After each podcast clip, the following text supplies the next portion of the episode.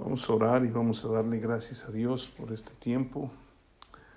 Señor, gracias porque nos permites una vez más reunirnos a escuchar tu palabra y a entender los propósitos que tú tienes para con nosotros.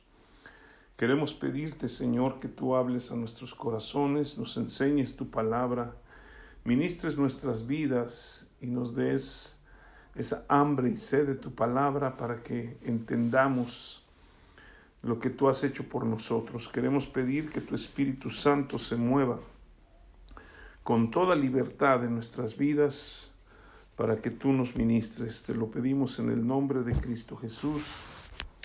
Amén.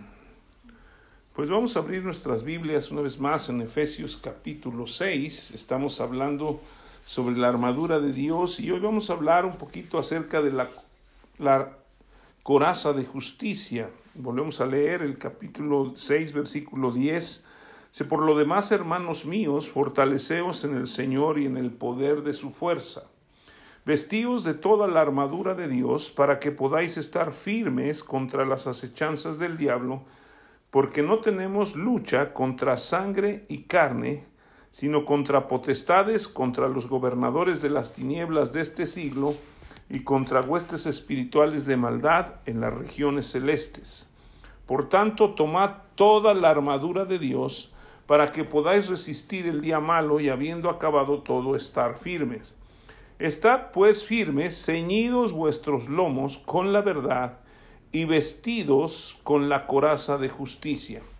La semana pasada estábamos hablando de que nosotros necesitamos entrar en esta lucha espiritual que tenemos día con día, pero hablábamos de ponernos el cinturón de la, de la verdad, de bajarnos la verdad, ¿sí?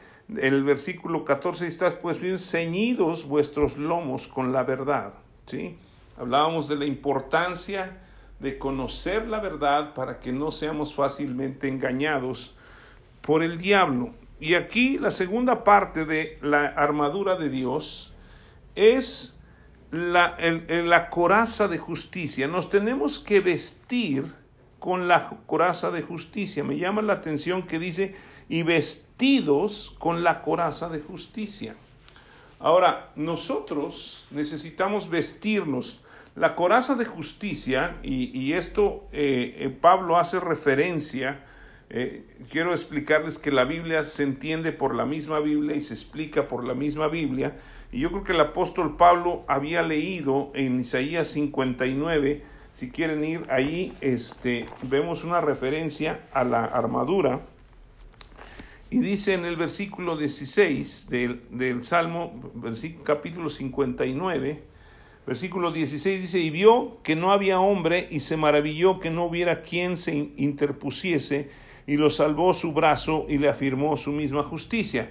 Y luego dice, pues de justicia se vistió como de una coraza, con yelmo de la salvación en su cabeza, tomó sus ropas de venganza por vestidura y se cubrió de celo con como de manto. Entonces aquí vemos algo importante, que la Biblia ya hablaba de una armadura y habla aquí de Jesucristo. Mi, mi Biblia cuando habla de Jesucristo están las letras en rojo y en esta parte están en rojo hablando de una profecía de Jesucristo. Pero dice el versículo 17, pues la justicia se vistió como de una coraza. Entonces, Jesucristo, yo les había hablado de que nosotros necesitamos ponernos toda la armadura de Dios y es que cuando nosotros nos vestimos con la armadura de Dios, nosotros estamos dentro, no se ve nuestra debilidad, el diablo solamente ve al que le venció, porque nos estamos poniendo su armadura.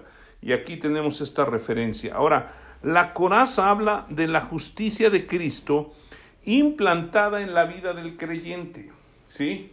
Pero la tenemos que tomar, ¿sí? Nosotros tenemos que vestirnos con la coraza de justicia, no por el hecho de que Jesucristo vino a esta tierra, murió en la cruz como un pecador que nunca pecó, sino que cargó todos los pecados del mundo en su, en su cuerpo, en la cruz, ¿sí? Trajo y cumplió la justicia de Dios. Pero eso no quiere decir que automáticamente nosotros somos justos, sino que tenemos que vestirnos con esa armadura para que la justicia de Dios, la justicia que Jesucristo ganó, sea parte de nosotros.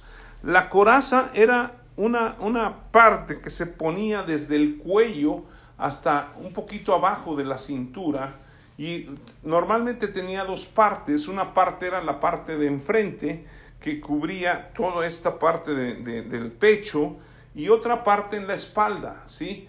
Entonces esta coraza se amarraba muy bien, se juntaba a lo que era el cinturón y era para la protección. Si nosotros vemos, es, es una, una parte aquí en la armadura de Dios, vemos cuatro partes que son de protección o, cinco partes y, y, las otras son de, de, armas, ¿sí? el escudo, la espada y también la oración, que es algo que es importante que nosotros retomemos. Pero aquí la coraza lo que trae es protección para nuestra vida, tanto en la espalda como en el frente se ponía una coraza y al principio eran cotas de malla, o sea, eran unas mallas que se ponían de metal, después se fue poniendo más y más fuerte, pero después empezaron a poner hojas de metal que cubrían. ¿Y qué es la coraza que protege? Protege fundamentalmente los órganos vitales, ¿sí? Nosotros tenemos que tener esa coraza que habla de la justicia de Dios porque es donde está nuestro corazón, ¿sí? Y nuestro corazón es una parte importantísima en la vida de, nosotros como creyentes, porque con el corazón, dice la escritura, se cree para justicia. ¿sí? Entonces, eh, protegía los demás órganos, lo, que son el estómago, el páncreas, el hígado, toda esta parte que tenemos enfrente, eh, cubierta también por nuestras costillas, y la parte de atrás igual, la espalda, todo lo que es era protección. Esto nos indica que Dios, a través de su justicia, trae una protección completa, ¿sí? En la vida del hombre. Pero es muy importante porque no podemos quitar que necesitamos conocer la verdad. Y una de las verdades que tenemos que entender es que Jesucristo nos justificó. Vamos a ver algunas cosas que son importantes porque nosotros necesitamos entender qué es la justicia de Dios y por qué la necesitamos. Romanos capítulo 10, en el versículo 3, si quieren ir allá. Romanos capítulo 10, versículo 3 dice, porque ignorando la justicia de Dios y procurando establecer la suya propia, no se han sujetado a la justicia de Dios, ¿sí? El hombre, desde que cae y peca, el hombre eh, se separó de la justicia de Dios. Dios es justo y Dios no puede cohabitar con el pecado. Entonces, cuando el hombre peca, Dios tiene que expulsar al hombre del, del huerto del Edén y entonces él empieza a mover toda una maquinaria para poder rescatar al hombre, ¿sí? Entonces el hombre en, de, suyo, por la naturaleza que tenemos pecaminosa, siempre pensamos que nosotros somos justos a nuestra propia manera de ver. Y, yo y ya lo he dicho y, lo hemos, yo lo he oído y lo creo que ustedes también lo han oído, que la gente dice, si Dios es justo me tiene que perdonar. ¿Por qué? Porque pensamos que su justicia se establece de acuerdo a los parámetros que nosotros pensamos que son justos. Pero no es así. La justicia de Dios es mucho más alta de lo que nosotros podemos pensar. Dios vio que el hombre, después que pecó, necesitaba ser redimido, necesitaba ser salvado, necesitaba cubrir la justicia de Dios para que pueda otra vez tener esa comunión con el hombre. Entonces no encontró, ¿sí? Y vemos que vino, bueno, vamos a leer desde el primero en Romanos capítulo 3, ya que estamos ahí. Dice en el versículo 9, ¿qué pues? ¿Somos nosotros mejores que ellos? En ninguna manera, pues ya hemos acusado a judíos y a gentiles que todos están bajo pecado. Y luego dice, como está escrito, no hay justo ni aun uno. No hay quien entienda, no hay quien busque a Dios. Todos se desviaron, a una se hicieron inútiles, y no hay quien haga lo bueno, no hay ni siquiera uno. Sepulcro abierto es su garganta, con su lengua engaña, veneno de áspides hay debajo de sus labios, su boca está llena de maldición y de amargura, sus pies se apresuran para derramar sangre, quebranto y desventura hay en sus caminos, y no conocieron camino de paz. No hay temor de Dios delante de sus ojos. ¿Sí? Está hablando de la condición del hombre y no tendríamos que irnos hasta cuando se escribió este libro, después, por ahí del año 60 después de Cristo, sino que lo estamos viviendo. En la actualidad, pareciera que estamos definiendo lo que es el hombre, ¿sí? Pero es porque el hombre se ha autojustificado, cree que él, su justicia es mayor que la justicia de Dios. Y esto es un engaño que también Satanás ha aprovechado para tener sometido al hombre diciéndole que no puede ser justo, que él no puede alcanzar las promesas de Dios. Pero si seguimos leyendo, dice, pero sabemos que todo lo que la ley dice, lo dice a los que están bajo la ley, para que toda boca se cierre y todo el mundo quede bajo el juicio de Dios, ya que por las obras de la ley ningún ser humano será justificado delante de él, porque por medio de la ley es el conocimiento del pecado. ¿Sí? Vemos aquí algo muy importante, que el hombre siempre a través de sus obras, las obras de la ley que vemos en el Antiguo Testamento, que fueron dadas por Moisés, siempre quiere justificarse delante de Dios. Pero por medio de estas obras nadie va a alcanzar la justicia de Dios. ¿Por qué? Porque por medio de la ley es como se conoce el pecado, ¿sí?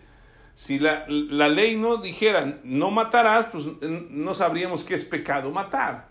Si la ley de tránsito no, no estableciera que si uno se, se pasa la luz roja está infringiendo la ley, entonces no habría problema, nos podemos pasar la luz, la luz roja y nadie nos tendría que llamar la atención. Pero aquí por medio de la ley conocemos el pecado. Esto es para que tuviéramos cierto temor a Dios para tratar de cumplir, pero nadie pudo cumplir.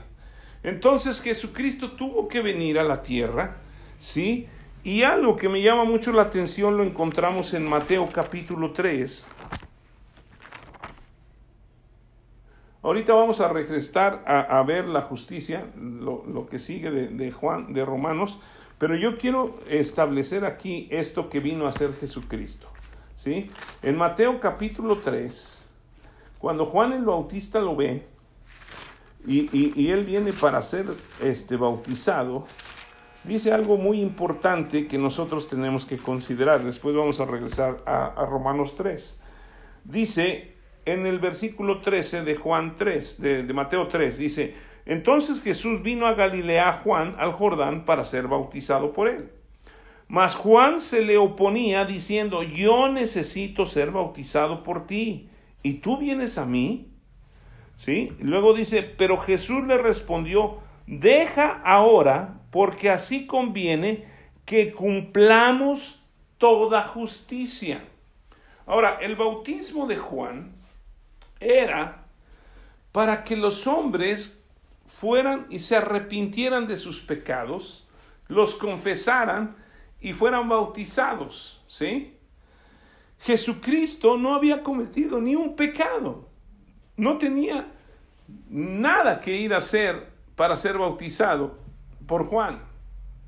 Pero, como Dios estableció a Juan como el vocero, vamos a decir, el que preparaba el camino del Señor, él fue ahí con, con Juan y se bautizó. Pero él dice estas palabras, deja ahora porque así conviene que cumplamos toda justicia. Entonces Jesucristo es el único que ha podido y que vino a cumplir toda la justicia de Dios. Ahora sí regresemos a el capítulo 3 de Romanos, porque pues hablamos de, de que no hay ningún justo, pero ahorita lo que sigue del capítulo 3 nos va a dar mucha luz. En el versículo 21 dice, eh, no sé si su Biblia tiene un subtítulo, pero la mía dice, la justicia es por medio de la fe.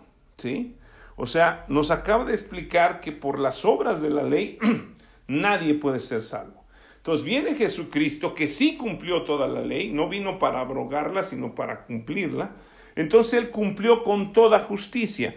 Y luego dice, pero ahora, aparte de la ley, se ha manifestado la justicia de Dios, testificada por la ley y por los profetas, la justicia de Dios por medio de la fe en Jesucristo para todos los que creen en Él, porque no hay diferencia, por cuanto todos pecaron y están destituidos de la gloria de Dios, siendo justificados gratuitamente por su gracia, mediante la redención que es en Cristo Jesús, a quien Dios puso como propiciación por medio de la fe en su sangre para manifestar su justicia a causa de haber pasado por alto en su paciencia los pecados pasados, con la mira de manifestar en este tiempo su justicia, a fin de que Él sea el justo, y el que justifica al que es de la fe de Jesús. Versículo 23 dice, por cuanto todos pecaron, todos estamos destituidos de la gloria de Dios. ¿Sí? Porque no hay justicia en nosotros.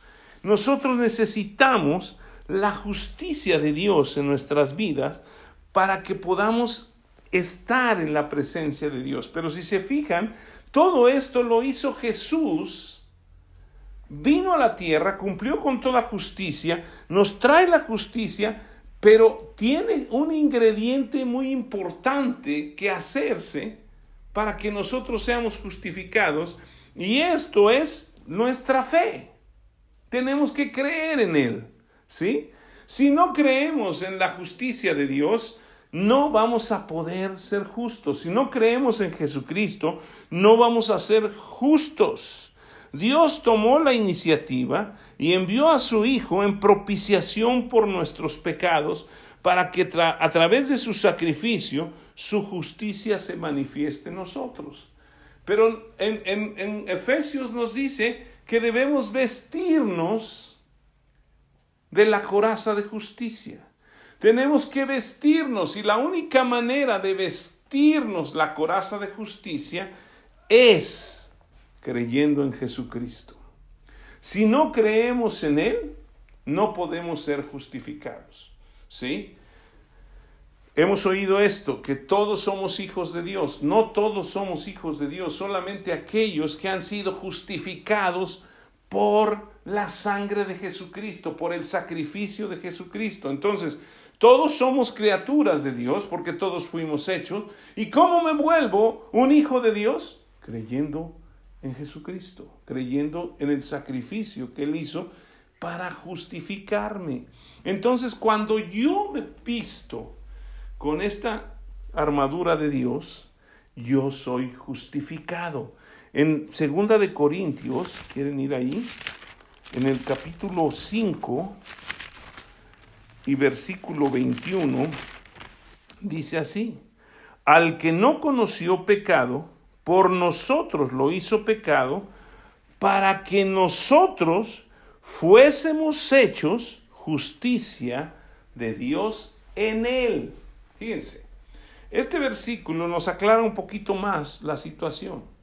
Nosotros, siendo pecadores, no podríamos alcanzar la justicia de Dios. Jesucristo, siendo justicia, por, como, como no era pecador, no podía salvarnos en un momento dado. Entonces, para que Jesucristo pudiera traer la justicia a nosotros, tuvo que identificarse, tuvo que tomar el pecado del mundo, morir en la cruz y traer justicia. Entonces, Él ya lo hizo por nosotros. Ahora nosotros, que somos pecadores, nos tenemos que identificar con su justicia, pidiendo perdón por nuestros pecados y nosotros ser la justicia de Dios en Él. ¿Por qué? Porque ahora Él ya pagó por nuestros pecados, Él ya sufrió en la cruz, Él ya pagó el precio. Ahora somos justificados. Entonces, cuando nosotros nos vestimos de esa coraza de justicia, protegemos nuestra vida y nosotros tenemos que entender que somos justos, no porque somos buenos, no porque lo merezcamos, sino porque estamos tomando su sacrificio, lo que Él hizo por nosotros, y lo hacemos nuestro, creyendo en Él.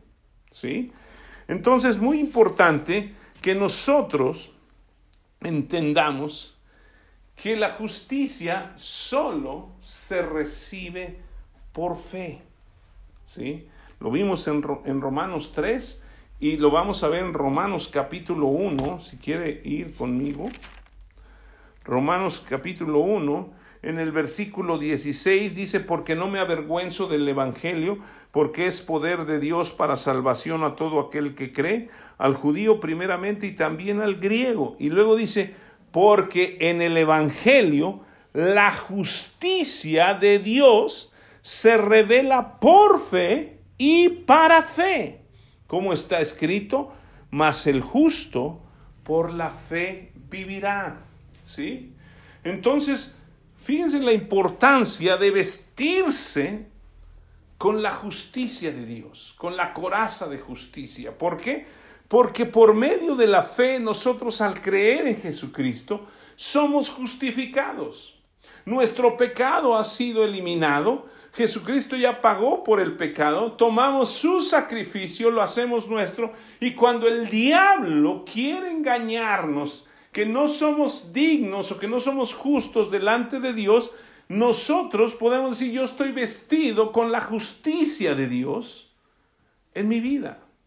No porque soy bueno, no por mis buenas obras, es porque a Él le plació justificarme y porque yo creí o creo en Él. Entonces, si somos justos, vamos a vivir por fe. Y la fe es muy importante. Vamos a llegar más adelante al escudo de la fe, pero al final de cuentas, toda la, armadura está perfectamente unida a través de la verdad. Y esa armadura nos lleva a entender quiénes somos en Cristo. Una de las grandes cosas que yo veo entre muchos creyentes es que no saben quiénes son en Cristo que no saben que son redimidos, que no saben que ya han sido justificados y constantemente están viviendo en, una auto, auto ¿qué? lástima. Ay, pobrecito de mí, es que soy el peor de los pecadores, es que soy el que...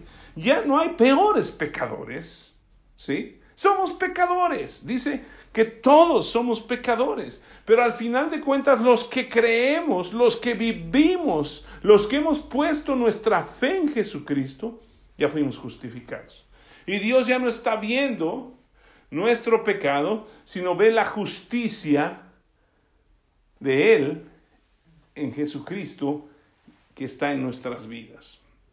Entonces, por eso el justo debe vivir por fe creyéndole a Dios, creyendo en Dios, creyendo lo que dice su palabra. Si Él dice que yo ya fui justificado, yo lo creo y lo vivo. Y tengo que vivir de acuerdo a esa justicia, no a mi propia justicia, no a lo que yo considero que se debe hacer, sino tengo que ver lo que dice Dios a través de su palabra para que yo pueda vivir en eso, en, en ese plan de Dios, ¿sí?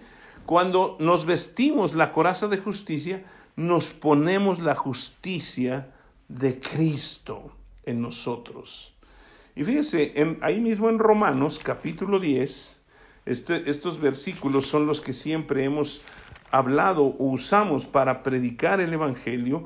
Dice en el versículo 8, más que dice cerca de ti está la palabra en tu boca y en tu corazón, y esta es la palabra de fe que predicamos que si confesares con tu boca que Jesús es el Señor y creyeres en tu corazón que Dios le levantó de los muertos, serás salvo. Y luego versículo 10 dice, porque con el corazón se cree para justicia, pero con la boca se confiesa la salvación. Entonces, cuando nosotros ponemos nuestra fe en Jesucristo, en ese momento nosotros somos justificados. Tomamos su sacrificio, nos identificamos con Él y somos salvos porque somos justos. Ya no estamos bajo condenación, ya no estamos bajo un juicio para ir al infierno. En Romanos 6, 23 dice, la paga del pecado es muerte, ¿sí? Y como todos éramos pecadores, merecemos la muerte. Pero dice, mas la dádiva de Dios es vida eterna en Cristo Jesús. Solamente aquellos que hemos sido justificados por medio de la fe en Jesucristo, vamos a poder ir al cielo. Entonces, por eso es la urgencia de predicar el Evangelio, de que muchas personas vengan al conocimiento de la palabra de Dios y puedan entender que necesitan confesar con su boca que Jesucristo es el Señor y creerlo en su corazón. Sí, ahora, vean ustedes algo muy importante. La coraza, les decía, protegía toda la parte de enfrente y atrás, pero al frente protegía el corazón, ¿sí? Y en el corazón están cosas muy importantes. El hombre guarda en su corazón muchas cosas, buenas y malas. Pero el hombre tiene que guardar en su corazón y proteger que él cree en Jesucristo y que ha sido justificado. ¿Por qué es tan importante el corazón y por qué está protegido por la justicia? ¿Sí? Dicen proverbios que lo que piensa el hombre en su corazón, eso es. Entonces, si nosotros no pensamos o no creemos que somos justos, jamás lo vamos a hacer. Y vuelvo a decirlo, no por nosotros mismos, por su justicia que ahora está en nosotros a través de la fe. Entonces, regresando a la verdad de Dios que nos tenemos que ceñir, esta es una verdad. Jesucristo ya pagó por nuestros pecados. Ahora, esto también es muy, pero muy importante. Cuando nos vestimos de la coraza de justicia y entendemos que es la justicia de Dios manifestada en Cristo en nuestras vidas, necesitamos ahora caminar en su justicia. ¿sí? La coraza de justicia, cuando nosotros la vestimos, afecta nuestra conducta. Si voy a poner un ejemplo, ojalá quede bien como lo voy a decir. Normalmente la gente se viste de acuerdo a una ocasión, ¿no? Si usted va a una fiesta de, bodas, normalmente se, se, viste muy bien, ¿no? Se pone su traje, se pone, porque va como vestimenta de bodas, no va con sus bueno, aunque ahora ya es un cotorreo con eso, ¿no? Van con sus chanclas, con todo así medio fachoso. Pero se nota y se ve mal porque no se vistió de acuerdo a la ocasión, por decirlo así, ¿no? Si usted va a una reunión muy formal y llega con sus pantalones de mezclilla, sus jeans, y aquí, ¿qué onda? ¿Cómo están? ¿Cómo le va? Que no sé qué. Pues todo el mundo lo va a hacer a un lado porque es una una presentación de etiqueta, vamos a decir. Entonces, uno, no va de acuerdo a la ocasión. Si nos vestimos con la justicia de Dios, esa, esa justicia va a tiene que afectar nuestra conducta. Y esto es importantísimo porque mucha gente por el desconocimiento que tiene de que son justos y que el justo por la fe tiene que vivir,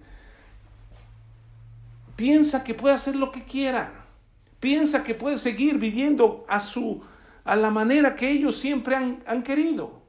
Ah, pero ahora ya son creyentes. No, por eso eh, hay que entender que la gracia trae salvación y que Jesucristo nos perdonó nuestros pecados presentes, pasados y futuros, pero esto no quiere decir que estamos eh, con una licencia o con una... Eh, un permiso para pecar las veces que queramos, al fin que ya pagó por todo. No, porque como, pensemos en nuestro corazón es como vamos a hacer. Entonces, si yo soy una persona que me estoy vistiendo la justicia de Dios y el justo por la fe vivirá, entonces yo tengo que manifestar por mi conducta la justicia de Dios. Tanto como hablo, como vivo, como actúo, ¿sí? En diferentes circunstancias, ¿sí?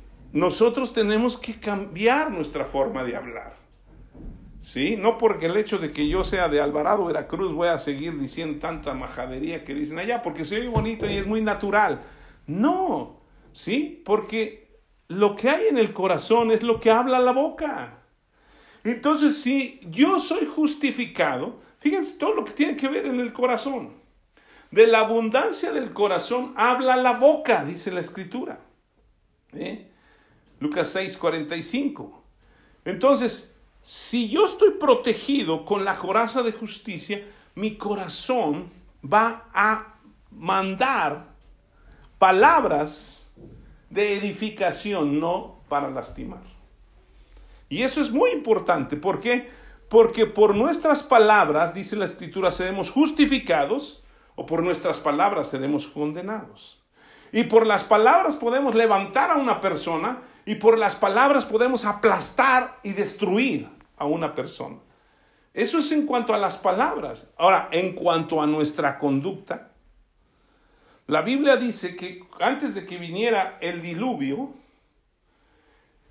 el hombre tenía en su corazón de continuo hacer el mal.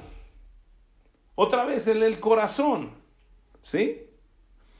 El hombre cuando peca, peca desde su corazón. Ahí se fragua muchas cosas. Vaya conmigo, vamos a entender un poquito más con Santiago. ¿Sí?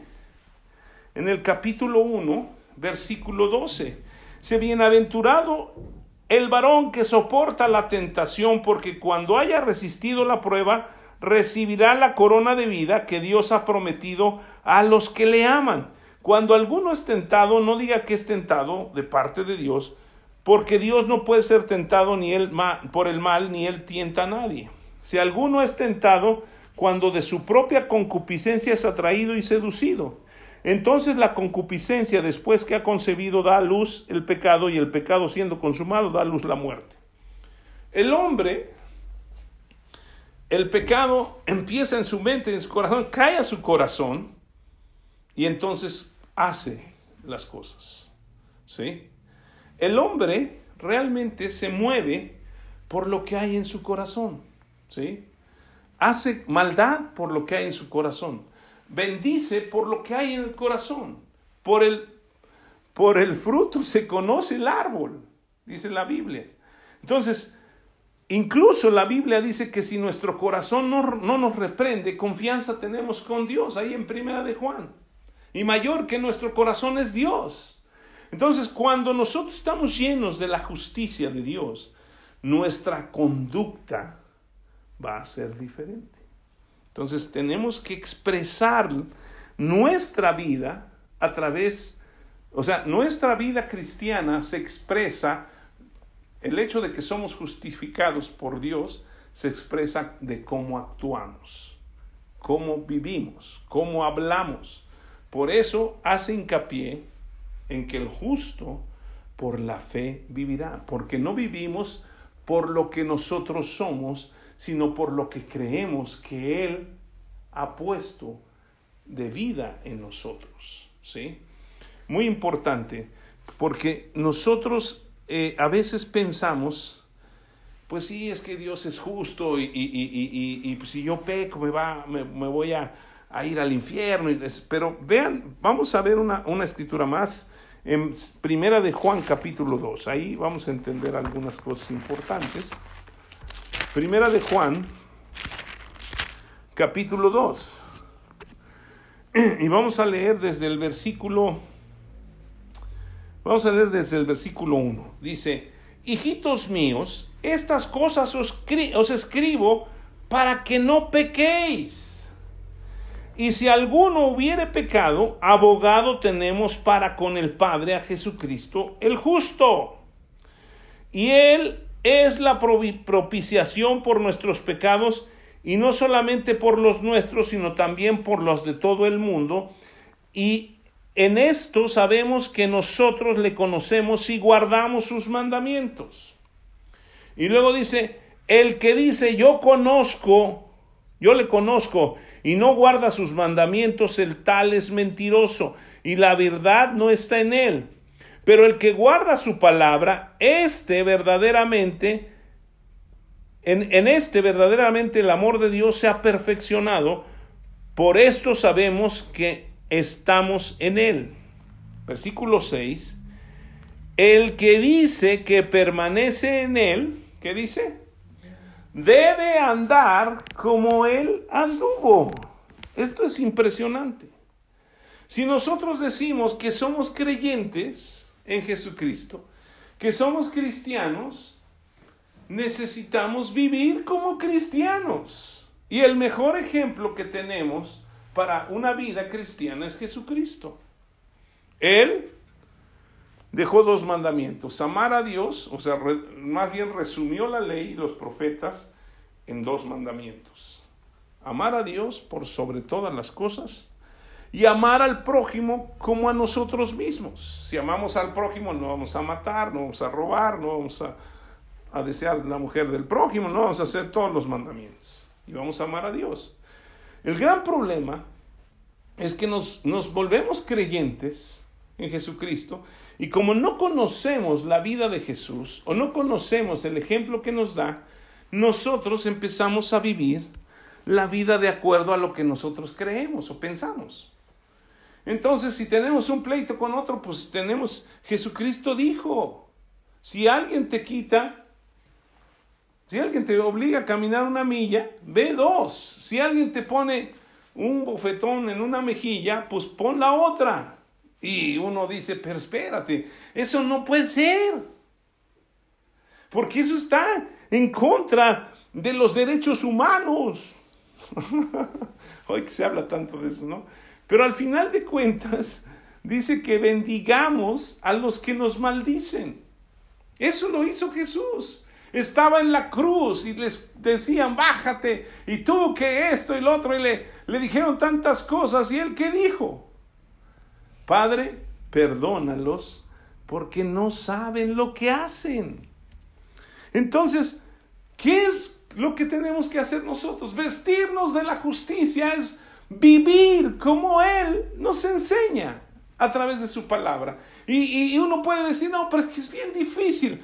Pero Él nos dejó su Espíritu Santo para que estuviera con nosotros y en nosotros para siempre, para que vivamos de acuerdo a lo que Él nos enseñó. ¿Sí? Entonces, imagínense, si nosotros no nos ponemos esa protección, vamos a caer en desolaciones. Es impresionante ver a muchos creyentes viviendo, se supone que una vida victoriosa en Cristo, en unas desilusiones impresionantes, llenos de amargura, llenos de debilidad, llenos de, ah, ¿cómo le llaman ahora? Este, estrés, sufriendo por lo que está sucediendo en la vida, por lo que está pasando en sus, en sus vidas. Pero si nosotros creemos en la justicia de Dios, si nosotros creemos que Él ya lo hizo y completó, Dios va a cumplir sus promesas. Porque si somos hijos, somos herederos, dice la escritura, y coherederos con Cristo. Y dice que el que no escatimone a su propio hijo, sino que lo entregó por todos nosotros, ¿cómo no nos dará juntamente con Él todas las cosas? Yo me he puesto a pensar, ¿por qué, Señor, si somos creyentes, si vivimos creyendo en ti, y tu palabra dice que todas tus promesas son sí en ti o amén en Jesucristo, igual. ¿Por qué pasamos por situaciones difíciles? Y eso no es cosa de Dios, es nosotros. Porque no estamos bien protegidos, porque no estamos entendiendo que ya somos justificados. ¿Sí? Que somos justos, que somos hijos de Dios. Cuando estaba Jesucristo ante la tumba de Lázaro, y antes de, de, decirle que saliera, les dijo, quiten la piedra, y luego oró y dijo, Padre, yo sé que me escuchas, siempre me escuchas, pero lo digo delante de todos es para que sepan que tú y yo somos uno, ¿sí? Y luego ya dijo, Lázaro, ven fuera y, y salió Lázaro, ¿no? Vivo. Pero algo que dijo es, tú siempre me escuchas. Y si somos hijos de Dios, Él nos escucha. ¿sí? Y Él puede sacarnos de la depresión, puede sacarnos de toda la angustia que se puede estar viviendo en el mundo. ¿sí? Nosotros estamos viviendo en una pandemia que es una situación horrible. Imagínense cómo estaban los primeros creyentes que eran perseguidos y matados. No era una pandemia, era una amenaza a sus vidas, igual que hoy podría ser. Pero ellos seguían confiando y seguían confiando. ¿Y qué si nos morimos? Pues Pablo dijo, para mí el vivir es Cristo y el morir es ganancia. Pero tenemos miedo. Miedo ¿por qué? Porque el diablo, a través de querernos engañar por no saber la verdad de Dios, nos hace que caigamos en un temor que no es el temor de Dios, sino es un temor de miedo, de decir, no, pero ¿por qué? Nosotros tenemos que vivir en la justicia de Dios. ¿Y saben qué? La justicia de Dios permanece para siempre. No se acaba. ¿Sí? No dice, no, pues ya se acabó, ahora sí, ya no te tocó a ti, pues ahí te quedas, ahí te ves y ya nos vamos al cielo y los que no entraron se van al infierno. No, la justicia está tan cerca de nosotros como confesar a Cristo con nuestra boca y creerlo en nuestro corazón. Porque con el corazón se cree para justicia. En 2 de Corintios capítulo 8, 2 de Corintios 8 y versículos 8 y 9, no, es 2 de Corintios 9, perdón. Les voy a decir lo que dice. Dice en el versículo 8, y poderoso es Dios para hacer que abunde en vosotros toda gracia, a fin de que teniendo siempre en todas las cosas todo lo suficiente, suficiente abundéis para toda buena obra, como está escrito. Repartió, dio a los pobres. Y luego dice, su justicia permanece para siempre. Su justicia permanece para siempre. Y eso lo dice en el Salmo 112, versículo 9. La justicia de Dios permanece para siempre, no va a cambiar. Ya Jesucristo nos hizo la justicia de Dios en Él, ¿sí? En Jesús. Y si vivimos de acuerdo a su palabra, recordemos que la palabra de Dios es, es Jesucristo, es el verbo de Dios que se hizo carne. Entonces podemos caminar confiando en todo lo que está escrito en su palabra y su justicia estará en nosotros para siempre. Si Jesucristo dijo en Mateo 28, ¿sí?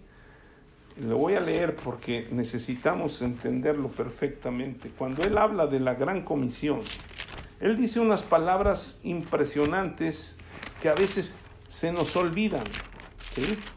Mateo capítulo 28, en el versículo 18 dice, y Jesús se acercó y les habló diciendo, toda potestad me es dada en el cielo y en la tierra, Por tanto, id a ser discípulos a todas las naciones, bautizándoles en el nombre del Padre y del Hijo y del Espíritu Santo, enseñándoles que guarden todas las cosas que os he mandado. Y luego dice, y he aquí, yo estoy con vosotros todos los días hasta el fin del mundo. Él no ha cambiado.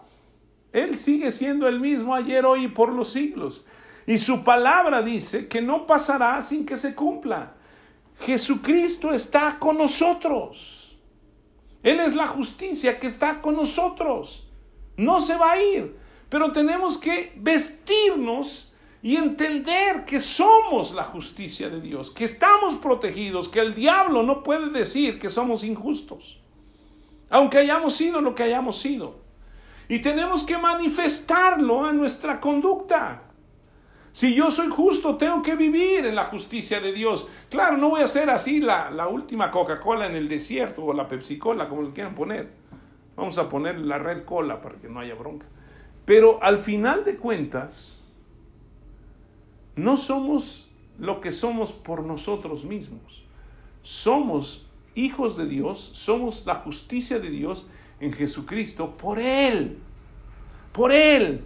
Y él dijo también que el Espíritu Santo estaría con nosotros y en vosotros, en nosotros y en, en, nosotros y en... estaría con nosotros y en nosotros para siempre. Ahora, no se ha acabado el mundo. Jesucristo sigue, su justicia sigue y permanece para siempre. Lo único que nosotros tenemos que hacer es poner nuestra fe en Jesucristo. Eso es vestirse con la armadura de Dios, con la coraza de justicia. Y creo que nosotros este, podemos hacerlo sin ningún problema. Por eso tenemos que leer la palabra, porque la palabra produce fe en nosotros. Y se acuerdan que la fe, y vamos a llegar a eso, pero la fe es la que vence al mundo. ¿Sí? En el mundo tendréis aflicción, pero confiad, yo he vencido al mundo. Y esta es la victoria que vence al mundo, nuestra fe. Señor, gracias por tu palabra, porque sabemos que tu palabra es la verdad. Y toda tu palabra nos enseña que tú eres fiel y verdadero. Y que tu justicia se ha manifestado a nuestras vidas a través de nuestro Señor Jesucristo. Y ahora como justos, nosotros declaramos la libertad, la protección de Dios.